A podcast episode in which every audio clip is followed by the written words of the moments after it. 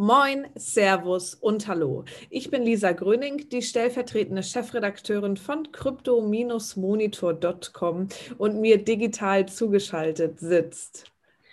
Sascha Behm, ich bin der Sidekick von Lisa Gröning in dieser Show und in der Chefredaktion von crypto-monitor.com. Ja, ich bin immer offen für einen Sidekick. Kick. Und genau diesen Kick hat mir diese Woche auch mal wieder meine Lieblingskryptowährung naja, wäre gelogen zu sagen, es sei meine Lieblingskryptowährung, aber in den letzten Wochen hat sie sich vielleicht zu dieser gemausert, denn es ist der Doji Coin. Ja, ihr habt richtig gehört, mittlerweile auf Platz 4 der Coin-Tabelle. Wir dachten ja alle, der Hype wäre langsam mal over, nachdem vor zwei Wochen der Kurs bei satten 33 Cent lag. Nein, wir haben alle falsch gedacht, denn der liebe Dogecoin hat sich noch einmal verdoppelt. Es ist der absolute Wahnsinn. Er liegt jetzt gerade bei 66 Cent in US-Dollar und hat in den letzten sieben Tagen um 108 Prozent zugenommen. Wer ist schuld? Ja, genau. Elon Musk hat mal wieder getwittert und den Dogecoin in den Krypto-Olymp befördert.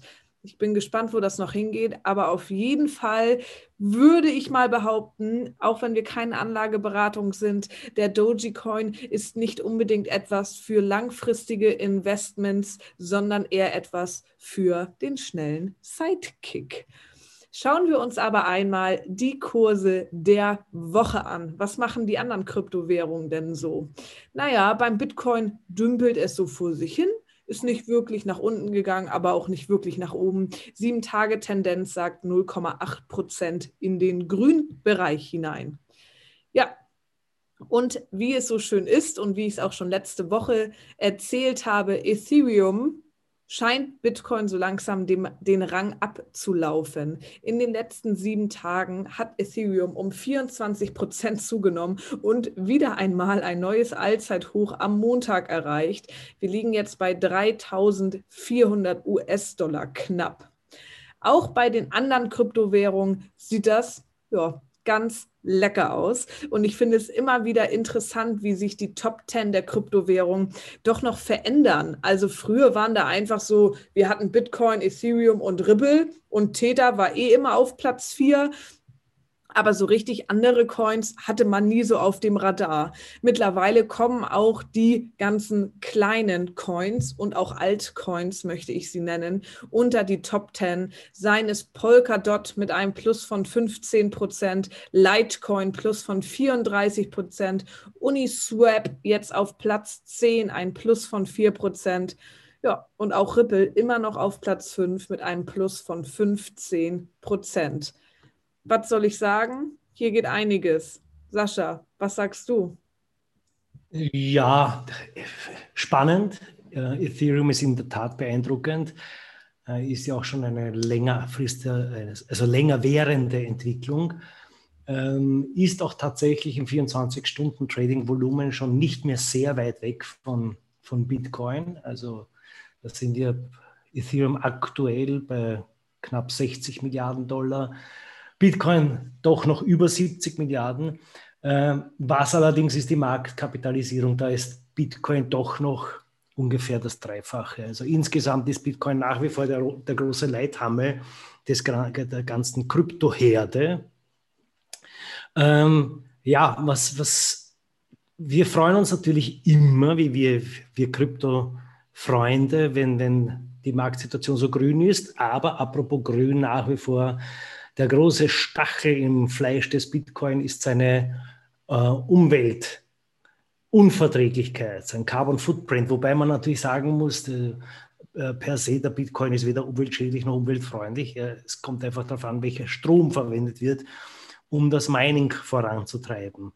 Ähm, jetzt gibt es im, im US-Bundesstaat New York gibt's einen, einen Vorstoß, da ein bisschen einen Riegel vorzuschieben. Die haben nämlich folgendes Problem, dass ähm, äh, stillgelegte Kraftwerke privat umfunktioniert werden in Mining-Farmen. Also das heißt, man, man produziert sich gleich den Strom für die eigene Fahrt. Da gibt es eine sehr große im Norden. Äh, das, wird, äh, das ist ein ehemaliges Gas, Erdgaskraftwerk und da werden heute, es ist ein Mining-Betrieb jetzt und da werden am Tag so über fünf Bitcoins geschürft kann man sich vorstellen, dass das nicht, nicht ganz unrentabel ist mit den aktuellen Kursen. Dennoch, das ist natürlich auf Dauer ein lokales Problem und jetzt hat ein, ein Demo, der demokratische Vorsitzende des Ausschusses für Energie und Telekommunikation in New York im Senat, der Herr heißt Kevin Parker, klingt, klingt nach einem aus, äh, erfundenen Namen, er ist aber tatsächlich so. Auf jeden Fall, der hat vorgeschlagen, dass man jetzt mal drei Jahre Pause macht, also quasi drei Jahre Bitcoin-Mining im Bundesstaat New York verbietet, um zu beobachten, äh, ob das tatsächlich so starke Auswirkungen auf die Umweltsituation hat. Ja, ich habe tatsächlich noch etwas, was ganz schön starke Auswirkungen haben könnte, und zwar auf die Kryptowährungen. Denn man mag es kaum glauben, aber eBay, unser liebster Online-Gigant 321 Mainz, ähm, scheint jetzt auch auf Kryptowährungen zu bieten, beziehungsweise sie erwägen, Bitcoin und Co als Zahlungsmittel zu akzeptieren. So sagte es der eBay-CEO Jamie Ionon. Bitte korrigiert mich, wenn es falsch ausgesprochen ist. In einem aktuellen Interview mit CNBC, da sagte er, sie seien auf der Suche nach neuen Zahlungsoptionen für die Kunden und erwägen natürlich Kryptowährungen. Was das für den Kurs bedeuten würde, ich glaube einiges. Nach dem Interview ist die eBay-Aktie auf jeden Fall nach oben geschallt und hat ein Plus verzeichnet. Also ich glaube, die sollten wir auf dem Radar haben. Wir haben darüber aber schon vor zwei Jahren mal berichtet, ebenso wie über PayPal etc. Ich glaube, da haben sich die meisten Unternehmen einfach noch nicht so richtig rangetraut an Kryptowährungen. Aber jetzt, wo die digitalen Assets immer mehr auf den Radar der Masse einfach kommen, ähm, kann ich mir gut vorstellen, dass die Unternehmen sich weiterhin rantrauen. Äh, ich bin gespannt. Würde natürlich ja, ordentlich was bedeuten, wenn eBay auf einmal Kryptowährungen akzeptiert. Ja, in genau die gleiche Kerbe schlägt auch Visa. Auch da haben wir schon berichtet, weil da gibt es schon seit März ja ziemlich ähm, handfeste, nicht nur Gerüchte, sondern der CEO Alfred Kelly hat auch schon drüber gesprochen.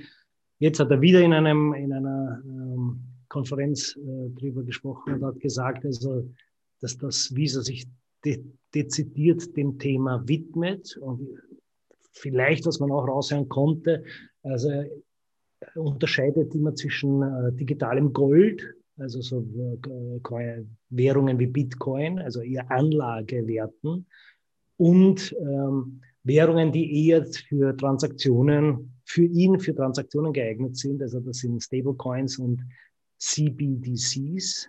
Ich schaue, wie ich es hinbekomme. Central Bank Digital Currencies, ja. Ähm, das wissen wir ja, dass das, dass, äh, dass das natürlich für, für Stablecoins sich da eh auch anbieten, deswegen auch das Transaktionsvolumen von Theta. Wenn ihr kurz auf CoinMarketCap schauen möchtet, das wird sehr viel verwendet für solche Themen, aber äh, Visa will dezidiert beide Gruppierungen bedienen, also sowohl dieses digitale Gold unter Anführungszeichen als auch die Transaktionscoins. Man könnte vermuten, dass Visa sich da auch für Hodler ein bisschen ins Spiel bringen möchte und vielleicht mit Wallet-Anbietern auch da Lösungen für die Tasche kreieren wird. Ja, die Lösung für die Tasche haben auch einige US-Restaurantketten gerade implementiert. Denn bei Baba Gump Shrimps, ich glaube, viele kennen natürlich den Film Forrest Gump, daraus entstanden ja die Restaurantkette Baba Gump Shrimps. Und unter anderem die, als auch noch viele, viele andere, akzeptieren jetzt auch Bitcoin. Also ja, Massenadaption, it is.